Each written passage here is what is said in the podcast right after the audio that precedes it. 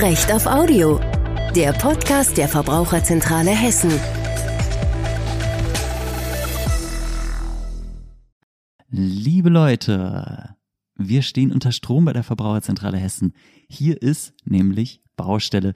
Wir müssen einen halbwegs günstigen Moment abpassen für diese Aufnahme, in dem es irgendwie halbwegs ruhig ist. Wenn es an der einen oder anderen Stelle mal rumpelt oder dröhnt, dann schon mal sorry vorab. Aber es gibt einen ganz besonderen Anlass, weswegen wir heute diese Folge machen, denn wir machen unsere erste Musterfeststellungsklage. Und da darf ein passender Podcast dazu natürlich nicht fehlen. Stellt euch vor, ihr habt einen Vertrag geschlossen, 500 Brötchen zu liefern. Jetzt ist in der Zwischenzeit das Mehl teurer geworden, sodass ihr an den Brötchen weniger verdient. Eure Lösung? Na, dann kündigt ihr einfach den Vertrag, oder? Sollen sich die Brötchen doch selbst backen? Inflation ausgedribbelt. Wenn euch das seltsam vorkommt, dann herzlichen Glückwunsch. Ihr seid ja auch schon halbe Juris. Mindestens 50 Prozent von Jura ist Bauchgefühl, würde ich sagen. So nach dem Motto, hier stimmt doch irgendwas nicht.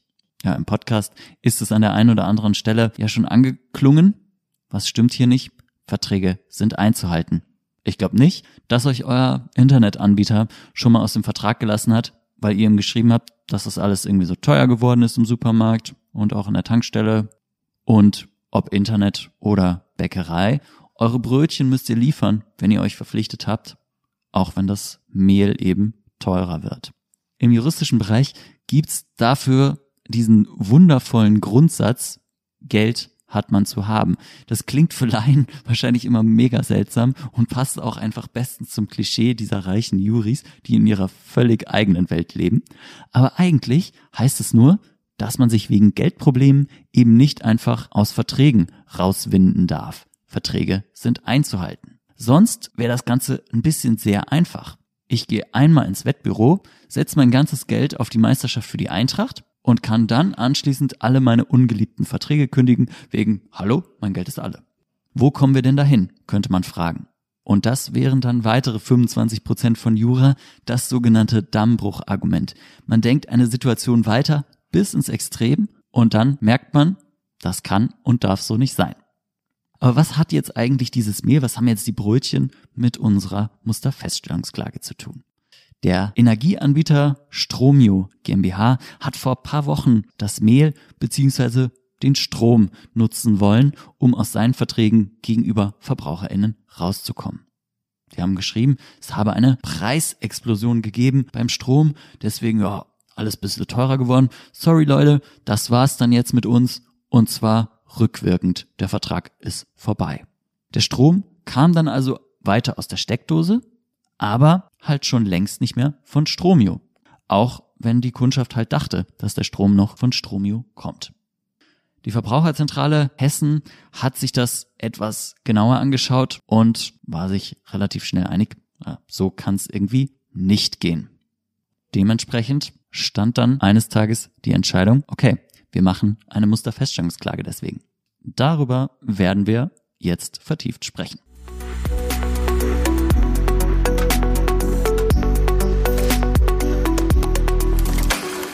Dann sprechen wir heute mit der Frau, die sich das bei uns besonders intensiv angeguckt hat. Und zwar mit Kerstin Wolf. Kerstin Wolf leitet bei uns die Rechtsdurchsetzung. Hallo Kerstin. Hallo. Kerstin, ähm, wie sieht's aus? Warum machen wir jetzt diese Musterfeststellungsklage gegen Stromio? Stromio hat gegen Ende 2021 oder Anfang Januar auch dann noch 2022 sämtliche seiner Verträge mit den ähm, Stromkunden gekündigt. Die Kündigung äh, wurde dann wirksam rückwirkend zum 21. Äh, Dezember 2021, circa zwei Wochen vor der äh, Erklärung. Begründet haben sie das mit den fortlaufenden Entwicklungen auf den Rohstoffmärkten und äh, der ihrerseits erklärten äh, Kündigung durch den jeweiligen ähm, Übertragungsnetzbetreiber. Das finden wir unwirksam und da wollen wir gegen vorgehen. Hm. Eigentlich auch ein Ding, ne, dass man rückwirkend irgendwie seine Verträge beendet und die VerbraucherInnen dann auch erst im Nachhinein davon erfahren. Und es scheint ja auch mega viele Betroffene zu geben, ne? Ja, wir rechnen mit äh, einem hohen vierstelligen Betrag Mhm. Ja, weil man hat es auf jeden Fall schon gemerkt, ne? es kamen dann auch viele, die sich irgendwie an uns gewendet haben und gefragt haben, was ist da eigentlich los, könnt ihr da irgendwas machen? Ein bisschen konkreter gefragt, was versprichst du dir von der Musterfeststellungsklage?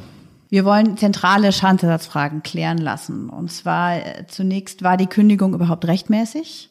Dann können äh, die Stromio-Kunden, die hier betroffen sind, sich die Mehrkosten ersetzt verlangen. Und wie sieht's aus? Bestand eine Pflicht durch die Stromio-Kunden, sich nach der ausgesprochenen Kündigung auf preisgünstigere Anbieter ähm, zu stürzen? Mhm. Also hätte also, dieser Schaden sozusagen gemindert werden können durch mhm. die Kunden. Also so ein bisschen, wie hätte man darauf reagieren müssen? Was darf Stromio auch als Gegenargumente bringen? Ne? Ja, genau. Jetzt ist Stromio ja nicht der einzige Anbieter, der in dieser Hinsicht vorgegangen ist. Hängt ja auch ein bisschen damit zusammen, dass der Geschäftsführer, der da jetzt hier in Anspruch genommen wird, auch noch weitere Firmen hat. Bei gas.de lief die Sache ja wohl so ähnlich. Ähm, wie sieht's denn aus mit gas.de? Kommt da auch eine Musterfeststellungsklage? Wir gehen stark davon aus, dass da noch was kommt. Es wird zurzeit geprüft, aus eigenen Reihen auch, und Sie werden zeitnah erfahren, wie es weitergeht. Okay, ich höre noch nicht 100% spruchreif. Noch nicht spruchreif, ja. okay, aber zurück zu unserer ähm, Musterfeststellungsklage Stromio. Ja, jetzt habt ihr die Klageschrift eingereicht. Was passiert jetzt eigentlich? Jetzt wird das Gericht ähm, schon mal vorläufig die Zulässigkeit prüfen, wird dann ähm, die Klage zustellen, hat danach zwei Wochen Zeit nach Zustellung an die ähm, Musterfeststellungsbeklagte, sage ich jetzt mal ganz, und wird dadurch dann das Klageregister eröffnen. Und wenn das, sobald das eröffnet ist, können sich Verbraucher, die mitmachen wollen, eintragen. Hm. Das äh, Register, das führt dann das Bundesamt für Justiz, ne? Und wir genau. werden dann auch darüber informieren, wie man sich da einträgt, äh, wie das im Einzelnen funktioniert. Genau, das heißt, ja, aktuell muss man noch nichts machen, ne? Kann man noch abwarten. Hm, genau, aktuell kann man einfach noch abwarten. Was sind deiner Meinung nach so die drei wichtigsten Vorteile der Musterfeststellungsklage, die ihr jetzt erhebt? Es ist kostenfrei. Sie haben keine Anwaltskosten, keinen Gerichtskostenvorschuss, kein gar nichts. Man kann einfach teilnehmen. Die Verbraucherzentrale Hessen ist ein unabhängiger Verband. Wir wollen also keinen Profit schlagen, außer den Verbrauchern zu helfen. Mhm. Sie sind da vollkommen frei. Wenn die Entscheidung fällt, ist sie allerdings, und das ist, wäre jetzt der dritte Punkt, ähm, für bindend, bindend für Stromio, für die Stromio GmbH und ähm, auch bindend für diejenigen, die beigetreten sind. Und daraus kann dann weiter vorgegangen werden. Ja, gerade diese Bindung ist natürlich dann ganz entscheidend. Ne? Das ist dann das, was ich in der Hand habe, wenn ich dann individuell meine Ansprüche gegen Stromio geltend machen möchte. Ne? Genau, genau. Daraus können Sie dann. Und da verjährt auch nichts. Also das hat man dieses bindende Urteil, kann man dann weiter vorgehen. Mhm. An welcher Stelle siehst du vielleicht Nachteile auch von, von der Musterfeststellungsklage? Ja, das Problem ist halt, dass man nicht allein oder direkt durch die Musterfeststellungsklage zu Geld kommt. Mhm. Es wird erstmal festgestellt, besteht ein Anspruch Mhm. aber er wird nicht ausgezahlt sozusagen. Und äh, das ist so ein bisschen der Nachteil. Aber ähm, es kann natürlich immer noch sein, dass ein Vergleich geschlossen wird und äh, da dann die äh, Schadensersatzzahlungen äh, mit aufgenommen werden an die Beteiligten. Mhm. Das wäre dann der beste Fall sozusagen.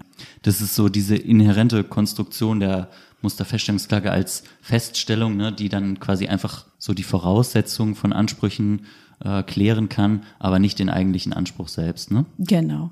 Wie sieht es aus äh, für ja, Leute, die jetzt irgendwie noch nicht so genau wissen, äh, wie geht's weiter, äh, was kann ich machen, was muss ich machen? Wie kann man sich informieren über unsere Musterfeststellungsklage?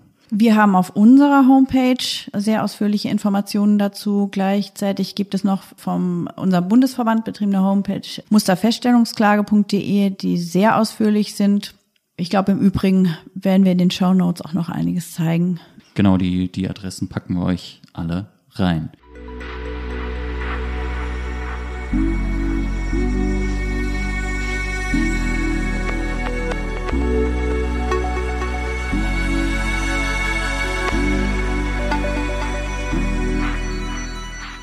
Dann denke ich, können wir übergehen zu unserem Kummerkasten. Den Kummerkasten haben wir heute ein bisschen anders gestaltet. Wir machen heute eine Art äh, ja, Frequently Asked Questions. alle möglichen Fragen, die ihr uns zu dem Thema Musterfeststellungsklage gegen Stromio geschickt habt. Legen wir los mit zum Beispiel Frage Nummer eins. Einige von euch haben uns schon gefragt, ja, ich bin bei Grünwelt, ich habe da irgendwas mit Grünwelt abgeschlossen, aber ich dachte eigentlich, dass Grünwelt und Strom ja auch irgendwas miteinander zu tun hat. Kann ich vielleicht auch ähm, bei der Musterfeststellungsklage mitmachen? Ja, hier müsst ihr genau hingucken, wer der Vertragspartner ist. Das kann man insbesondere aus der Lieferbestätigung erkennen. Wenn die Stromio GmbH unterzeichnet hat, könnt ihr mitmachen. Hm. Ja, muss man so ein bisschen genau hingucken. Ne? Wenn irgendwo Stromio GmbH steht, sieht's gut aus. Ja, Frage Nummer zwei. Kann ich mich jetzt eigentlich schon anmelden? Jetzt noch nicht. Wenn das Register eröffnet wird, könnt ihr mitmachen. Mhm. Wie lange dauert so ein Verfahren überhaupt? Das kann sich schon einige Monate hinziehen. Das ist schwer vorherzusehen, natürlich auch gerichtsabhängig, aber ja, muss man mal abwarten. Muss ne? man abwarten. okay, nächste Frage. Aber gibt es irgendwas, was ich jetzt schon machen kann oder muss? Wichtig, Dokumente sammeln, beisammenhalten, Zählerstände dokumentieren. Das ist alles wichtig für den späteren ähm, Schadensersatzanspruch, auf den wir ja hinterher hinaus wollen. Natürlich könnt ihr auch den Newsletter abonnieren. Ganz wichtig, haben wir oben vielleicht sogar vergessen zu sagen. Der informiert auch, wann das Register eröffnet wird, wo man sich eintragen kann und so weiter. Da kann man wirklich nichts verpassen. Da geht einem nichts verloren. Die einen oder anderen haben vielleicht auch Schwierigkeiten, dann alle Dokumente beisammen zu halten. Haben wir auch die ein oder andere Mail. Mir fehlt ein bestimmtes Dokument. Kann ich mich trotzdem bei der Musterfeststellungsklage anmelden oder geht es dann gar nicht? Für die Eintragung sind keine Dokumente notwendig. Ob jetzt alles beisammen ist, ist dann eine Frage des Einzelfalls, die man hinterher erklären kann. Also wenn man die Ansprüche dann geltend macht, ne? Genau. Die Eintragung als solche braucht keine Dokumente. Genau. Ja, und apropos Eintragung, die eine oder andere Frage kam auch schon, wie funktioniert die Eintragung? Da gibt's ein Online-Formular beim Bundesamt für Justiz. Da klickt man sich durch, kann die wesentlichen Dinge eintragen. Ich denke mal, wir werden wahrscheinlich auch auf unserer Homepage ein Ausfüllungshilfen geben. Mhm. Das Wichtigste ist, glaube ich, die Sachverhaltsdarstellung. Da gibt's so ein Freitextfeld, ne? da muss man so bis zu 2500 Zeichen schreiben, warum man von der Musterfeststellungsklage betroffen ist. Und ja, da werden wir euch Hinweise geben, wie man das formulieren kann. Du hast von einem Online-Formular gesprochen. Was machen denn die Leute, die keinen Internetzugang haben? Können die sich auch irgendwie anmelden? Ja, beim Bundesamt für Justiz kann man dann die Unterlagen auch postalisch anfordern und mhm. dann das Ganze auf dem Postweg regeln. Mhm.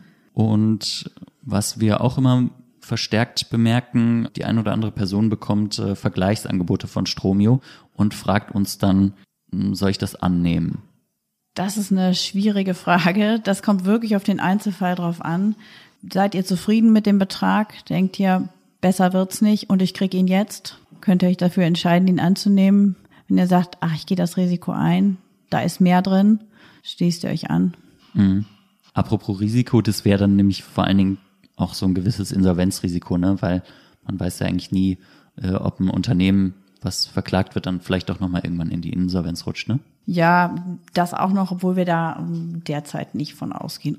Sehr schön. Ja, die eine oder andere Person hat sich dann tatsächlich dafür entschieden, äh, den Vergleich mit Stromio anzunehmen. Wie sieht es dann aus, wenn ich den Vergleich angenommen habe? Kann ich dann äh, noch bei der Musterfeststellungsklage mitmachen? Das ähm, ergibt dann oft keinen Sinn mehr. Und wenn man genau hinschaut, äh, ist es, glaube ich, auch mitgeregelt, dass sie oft sagen, äh, weitere Ansprüche ausgeschlossen. Mhm hat man eigentlich dann auf den Rest seiner Forderung verzichtet. Und das, genau. ist, das ist eigentlich dann der Kern dieses Vergleichsangebots auch. So ein bisschen in die ähnliche Richtung, auch das haben wir schon mal gehört. Ich habe meine Ansprüche an irgendeinen Dienstleister abgetreten, verkauft, weitergegeben, was auch immer. Ähm, kann ich trotzdem noch bei der Musterfeststellungsklage mitmachen? Das ergibt dann auch keinen Sinn mehr. Also dann lässt man es ist eigentlich auch die Idee, ne, dass der Dienstleister dann für mich vorgeht und äh, dann brauche ich eigentlich mit der Musterfeststellungsklage gerade nichts mehr machen. Genau, genau, genau. Ja, und ähm, alle anderen Fragen zum Thema Energie, da würde ich euch einerseits hinweisen wollen auf eine Folge von einem ähm, anderen verbraucherzentralen Podcast. Die Folge packe ich euch auch in die Show Notes. Und außerdem gibt es auch eine Energie-Hotline, die die Verbraucherzentrale Hessen geschaltet hat, explizit zu energierechtlichen Fragen. Auch die packen wir euch natürlich in die Show Notes. Und ähm, damit, glaube ich, haben wir so die allerwichtigsten Fragen irgendwie geklärt. Und ich glaube, ich darf mich bei dir verabschieden. Vielen Dank, Kerstin, für deine Zeit. Ich bedanke mich.